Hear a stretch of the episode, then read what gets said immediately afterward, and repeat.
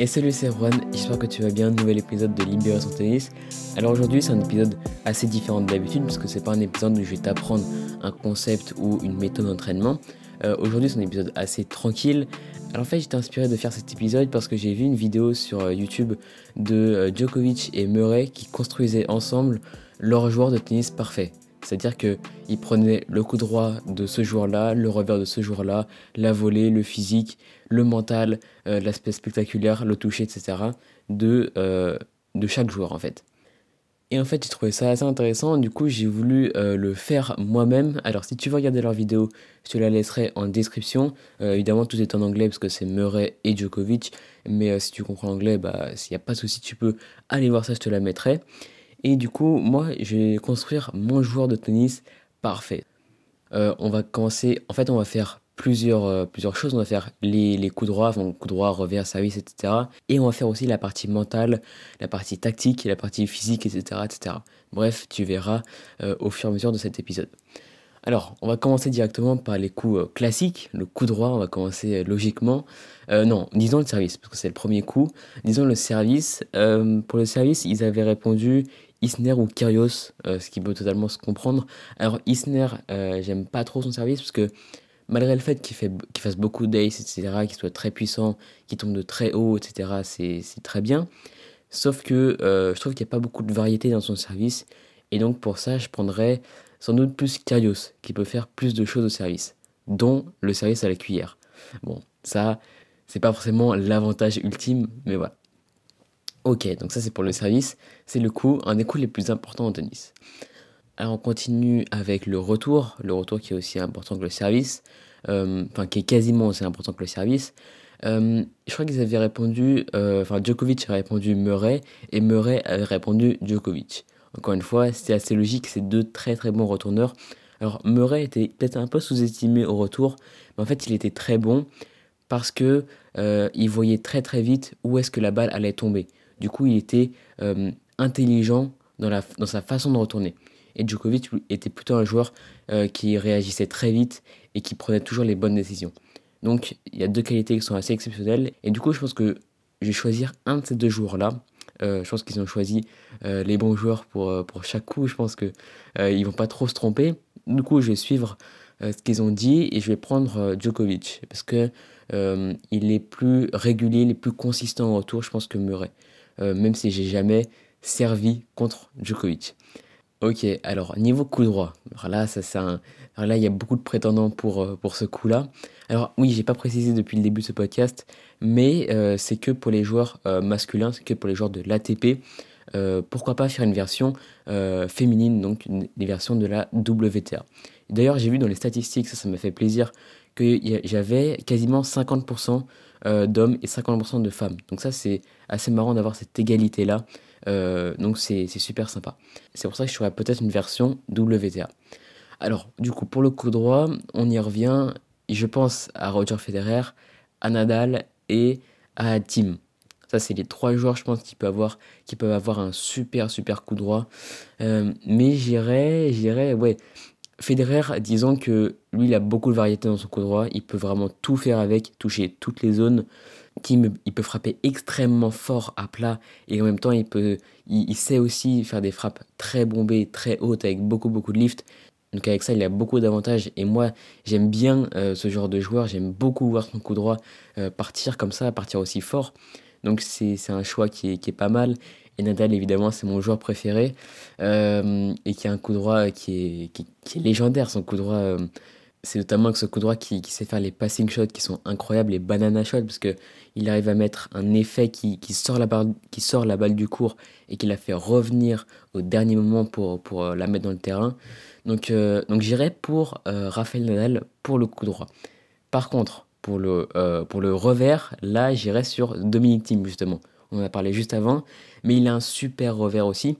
Euh, alors j'avais hésité avec Stan Wawrinka, Novak Djokovic et euh, Roger Federer, donc il y avait quand même pas mal de joueurs auxquels bah, je me posais la question. Mais euh, je prends Dominic Thiem. Je pense que tout le monde n'aurait pas pris Dominic Thiem. Moi, je vais le prendre parce que la dernière fois que je l'ai vu en vrai frapper son, revers, c'était un match d'entraînement. Enfin, pas un match d'entraînement, ah, juste un entraînement. J'étais juste au bord du cours. Et là, c'était mais j'ai jamais vu un joueur frapper aussi fort et jamais vu un joueur savoir mettre la balle où il veut sur le terrain avec son revers. Donc c'est juste, j'étais extrêmement impressionné par ce moment-là. Donc je vais prendre, euh, son revers à lui euh, de manière un peu subjective. De manière plus objective, peut-être que j'aurais pris Novak Djokovic, qui lui vraiment euh, est considéré comme le joueur qui a un des meilleurs revers au monde, voire le meilleur revers au monde. Mais ouais, j'irai pour Dominic Thiem parce que voilà, c'était un coup de cœur quand je l'ai vu à l'entraînement. En plus, j'étais au bord du cours, comme je te disais, c'est vraiment, vraiment impressionnant. Si tu as la chance d'aller au bord du cours, sur les cours d'entraînement à Roland Garros ou même à n'importe quel, euh, quel, autre tournoi, bah, je te le conseille. Euh, parfois, c'est même mieux que d'être euh, sur, sur le cours central, mais d'être super loin. Donc voilà, je te le conseille. Alors, on a fait coup droit, revers, service, retour. passons à la volée. La volée, c'est intéressant parce que il n'y a pas tant de joueurs qui vont, qui vont souvent, qui vont être aussi impressionnants à la volée que par exemple au coup droit. Mais il y a évidemment Roger Federer, je pense à lui.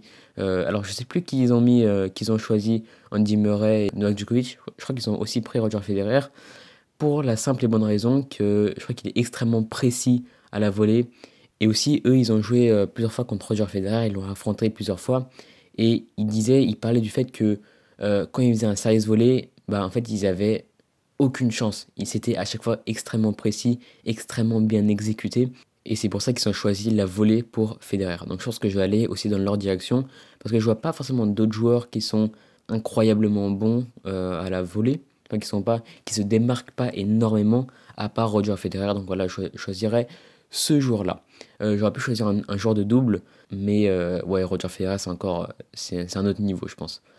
Alors, ok, maintenant on a d'autres catégories qui sont plus des, coups comme le coup droit, le revers, etc mais on a la, partie physique.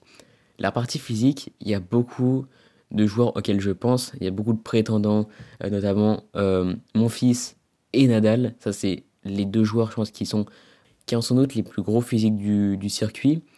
Alors, j'ai pensé à mon fils parce que lui, je pense que c'est le joueur le plus athlétique du circuit. Par contre, sur un match de 3-7 par exemple, il va pas être régulier physiquement. C'est-à-dire qu'il va avoir des hauts et des bas. Sur quelques jeux, il peut être extrêmement impressionnant. Je pense que c'est le joueur qui est le plus rapide euh, en déplacement. C'est aussi le joueur qui s'est sauté le plus haut, qui a la plus grosse détente du circuit. Mais le fait qu'il euh, ne soit pas régulier sur tout un match, c'est euh, assez problématique pour le joueur qui a le meilleur physique du circuit.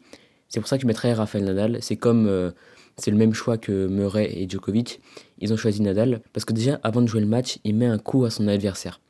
Euh, c'est-à-dire que il va, il va sauter partout, il va euh, courir euh, après avoir fait le toss, il va déjà mettre un gros coup à son adversaire avant de commencer le match.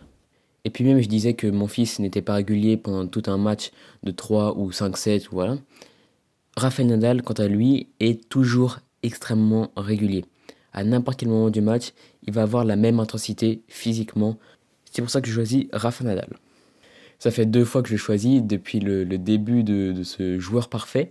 Mais comme c'est mon joueur préféré, c'est naturel que ce soit lui qui revienne le plus souvent.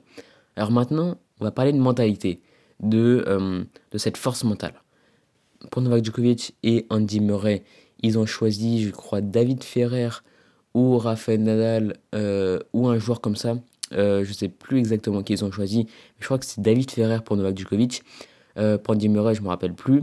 Mais c'est intéressant, David Ferrer, parce que David Ferrer, c'est un joueur qui lâche pas à n'importe quel moment du match. Il aura toujours cette même force mentale à n'importe quel moment du match, qui perd, qui gagne. Euh, vraiment impressionnant, encore une fois, je dis beaucoup de fois impressionnant, mais euh, pour l'avoir vu en vrai, c'est vraiment incroyable.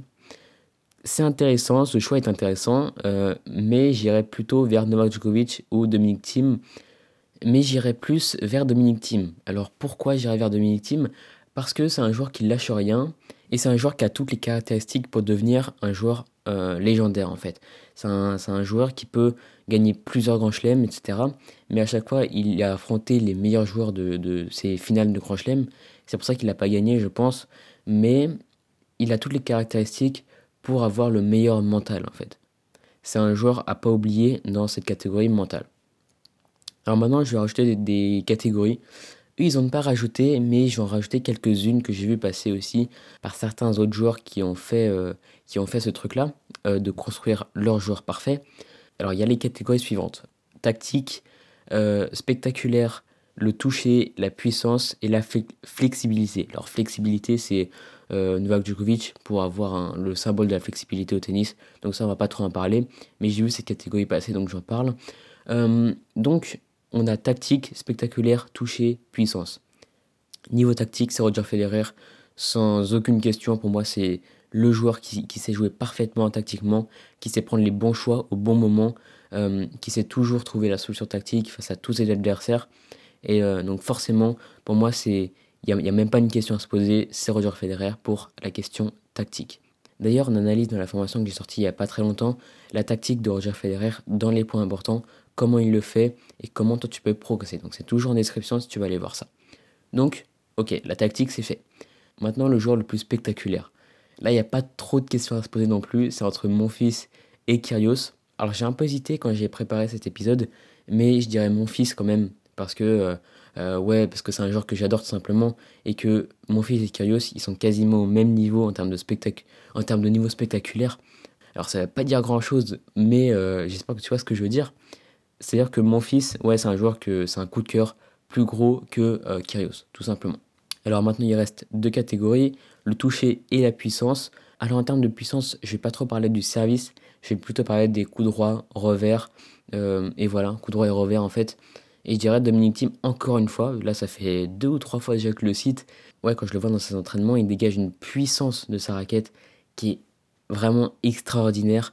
Et donc, bah pour moi, c'est vraiment euh, logique que ce soit lui qui soit dans cette catégorie, la puissance. Voilà. Maintenant, le toucher on passe du tout au tout, la puissance versus le, toucher. Alors là, les, joueurs spectaculaires comme mon fils et comme je te disais, ont une chance dans le toucher parce que bah, pour, faire des coups spectaculaires, faut euh, être très bon, faut être très talentueux. Et quand tu es très talentueux, bah, tu, sais, euh, tu sais toucher toutes les zones et tu sais faire tous les coups du tennis. Alors niveau toucher, il y a un joueur que je vais te sortir qui va peut-être te paraître un peu étonnant euh, de premiers abords, mais en fait, à chaque fois qu'il fait une amortie ou une volée euh, super bien touchée, bah, on se dit, ouais, c'est un des meilleurs joueurs dans, cette catégorie-là. Par contre, on ne parle pas souvent de lui comme le joueur euh, qui est le meilleur touché du circuit. Donc, je dirais Rafael Nadal. À chaque fois qu'il vient en filet, on fait un compliment sur Rafael Nadal pour dire Waouh, il a une volée incroyable, il a, une main incroyable, il a un toucher incroyable. Dès qu'il fait une amortie, c'est à chaque fois c'est super bien distillé, c'est fait de manière parfaite. Donc c'est pour ça que je le mettrais dans cette catégorie. Alors voilà, là on a toutes les catégories normalement. On a le coup droit, le revers, le service, le retour, la volée, le physique, le mental, la tactique, un joueur spectaculaire, un joueur qui a du toucher, de la puissance et de la flexibilité. J'ai cité plusieurs fois les mêmes, euh, les mêmes joueurs euh, parce que je suis vraiment cette génération et euh, pour moi c'est des joueurs légendaires. Et chacun de ces joueurs aurait pu remplir bah, toutes les catégories parce qu'ils sont vraiment légendaires.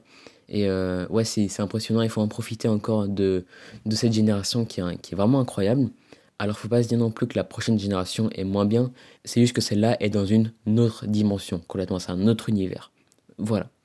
Ok, bah voilà, j'ai bien aimé faire cet épisode parce que bah, c'est un épisode assez différent, juste pour parler de tennis comme ça, sans forcément te donner une méthode d'entraînement, euh, te parler d'un concept ou quoi juste parce que j'avais envie de parler de tennis et juste parce que j'ai vu cette vidéo de Andy Murray et Novak Djokovic que j'ai trouvé assez cool et j'avais tout simplement envie de rebondir dessus pour t'en parler. Alors j'imagine que toi tu as eu des réponses différentes à chacune, de ces catégories, euh, mais voilà évidemment c'est subjectif tout ça.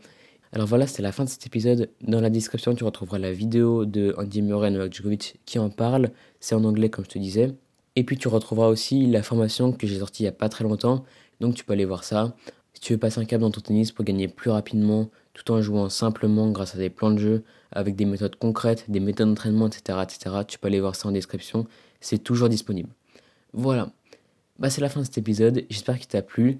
Euh, tu peux t'abonner dès maintenant pour ne pas manquer les prochains. Donc voilà, bah moi je te dis à très bientôt. Allez, salut